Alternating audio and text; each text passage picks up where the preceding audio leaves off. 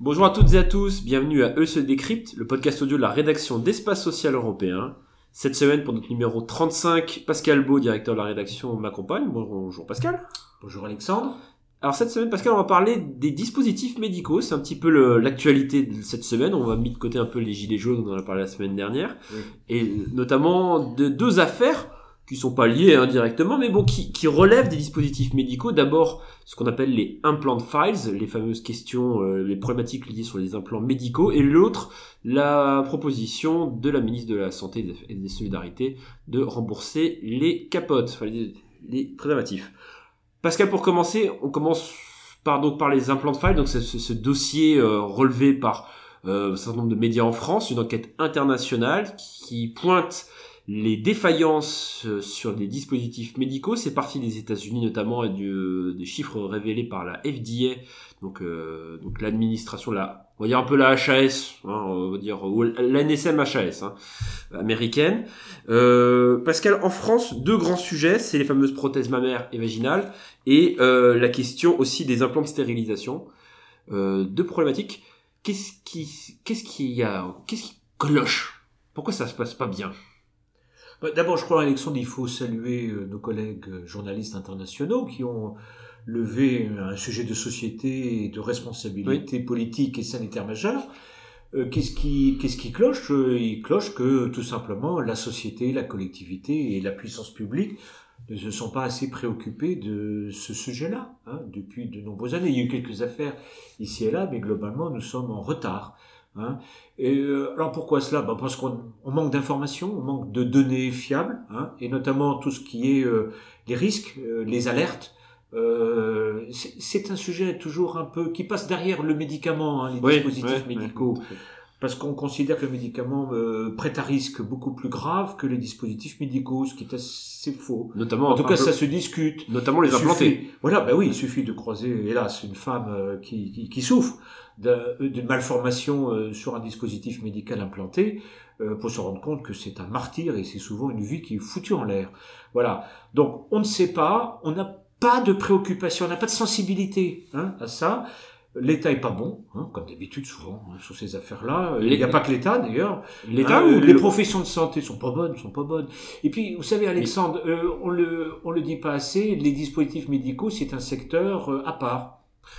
Vous parlez de l'État? Il y a une agence nationale quand même de Oui. surveillance Oui, il y a l'agence Ouais. l'agence nationale de sécurité du médicament qui surveille les dispositifs médicaux. qui surveille les dispositifs médicaux. Mais vous voyez bien, c'est un euh, il y a une économie particulière. Je voulais dire ça, c'est-à-dire que euh, d'abord, euh, souvent, tout le monde peut faire un peu un dispositif médical. Il y a Oui, pas- oui. On n'est pas dans un processus aussi encadré que celui du médicament. D'où l'émergence d'un nombre de startups incroyables. Absolument, absolument. Tout le C'est monde une peut bonne faire- chose aussi. Tout le monde peut faire des dispositifs médicaux, C'est- euh, mais ça ne veut pas dire que tout le monde garantit la qualité. Euh, deuxièmement, euh, comment dire, il y a un turnover.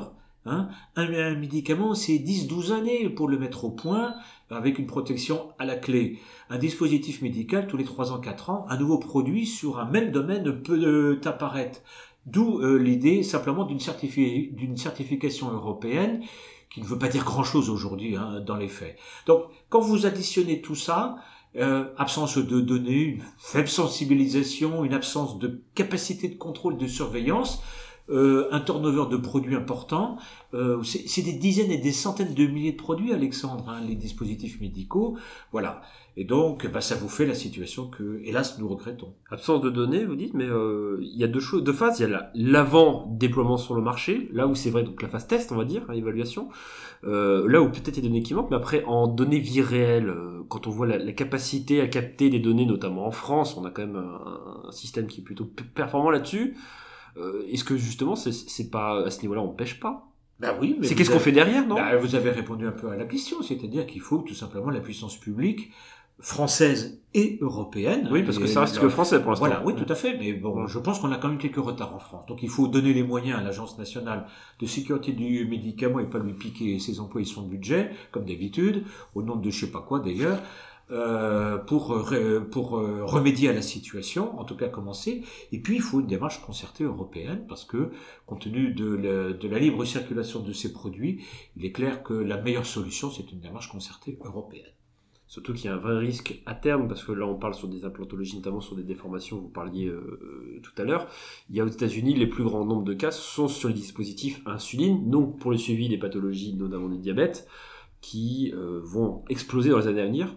Donc il y a vraiment besoin de revoir la copie en amont avant que le Mais phénomène soit généralisé. évidemment, mais bien évidemment, le comment dire, l'amélioration des technologies, le progrès médical, comme on dit, euh, les, les progrès de en thérapie font que de plus en plus de cas vont se présenter et que autrefois c'était un sujet entre guillemets secondaire Mmh. à tort, hein, mais là maintenant ça ne l'est plus.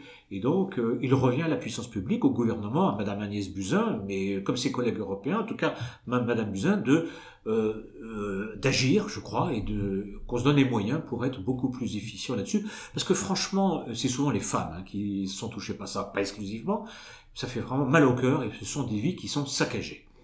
Vous parlez d'Agnès Buzyn, de sa capacité d'agir. En l'occurrence, elle a agi cette semaine en annonçant le, le remboursement euh, potentiel le- après le reste à charge zéro sur l'audioprothèse, l'optique et le dentaire. On aura le reste à charge zéro sur les préservatifs, a priori. Euh, sur Oui, les- mais il y aura un ticket modérateur, Alexandre. Ah, la question c'est est-ce que nos amis complémentaires le prendront en charge, ça Je- Ah, mais la question, c'est peut-être un peu, ça fait peut-être un peu rire, mais Mais c'est Est-ce que les, est-ce qu'absolument le ticket modérateur sur la capote fera partie des contrats responsables? C'est une bonne question. On joue pas sur des choses considérables sur le plan financier, Ah mais bah ouais. un de plus. Un de plus. Pascal, derrière, il y a quand même, alors ça prête un peu à rigoler, même s'il y a un vrai sujet de santé publique évidemment sur les MST. Est-ce que, bon, c'est pas un peu prendre la prévention par le petit bout de la lorgnette et sur un sujet ponctuel, une réponse ponctuelle, alors qu'il y a la, question de la prévention en France, tant de débats ont été faits, mais derrière, euh, il y a une problématique de réponse systémique presque, je dirais. Oui, systématique, vous voulez dire. Le- les deux, hein, sont pas euh, compatibles. Le, le, très honnêtement, je suis pas sûr que, ça doit, cette affaire soit prioritaire. Autant il faut effectivement éduquer, prévenir, former, informer. Là, nous sommes tout à fait d'accord. Mais très honnêtement, le remboursement des préservatifs euh, masculins, quand on voit qu'il y a des domaines sur lesquels, honnêtement, la puissance publique française freine, parce qu'on n'a pas les moyens hein, de résoudre des, des situations, de permettre la mise sur le marché d'innovations thérapeutiques majeures, euh, je pense par exemple aux maladies orphelines qui touchent quand même Oui, bah, quelques, d'ailleurs. absolument, qui touchent des milliers de gens. Très honnêtement, je ne suis pas sûr euh, que euh, on ne pourrait pas simplement aussi responsabiliser les hommes euh, dans leur comportement sexuel que de devoir dire on va se garantir puisque la sécurité sociale va rembourser les préservatifs euh, masculins, notamment sur des communautés euh, qui, ayant des pratiques sexuelles, euh, en tout cas non hétérosexuelles classiques. Voilà. Donc Bon, pourquoi pas? Voilà, On va pas en faire une maladie, mais je pense qu'on je pense. Mais vous voyez, Alexandre, c'est, vous l'avez dit, c'est du bout par bout, c'est du coup par coup. Ouais, voilà. Je pense qu'on aurait pu travailler les choses un peu autrement. Oui, parce qu'en plus, euh, les créatifs sont souvent mis à disposition gratuitement dans les, les événements Tous ceux jeunes. qui, qui ont, absolument. Qui, euh, Et, et aussi, pourquoi cette marque-là serait remboursée pas les autres? C'est une question aussi, je sais pas écoutez, pourquoi. la haute autorité de santé a considéré qu'elle était le mieux disant, on va dire. Ouais. Euh, donc euh, pourquoi pas. Mais enfin, pour avoir lu quelques notes là-dessus, c'est pas extraordinaire non plus. Bon, bah écoutez Pascal sur ces notes. Nous allons nous arrêter sur ce spécial un peu dispositifs médicaux. Merci à toutes et à tous de nous avoir écoutés. On se retrouve la semaine prochaine pour un nouveau numéro de SE Décrypte. À très bientôt. Au revoir.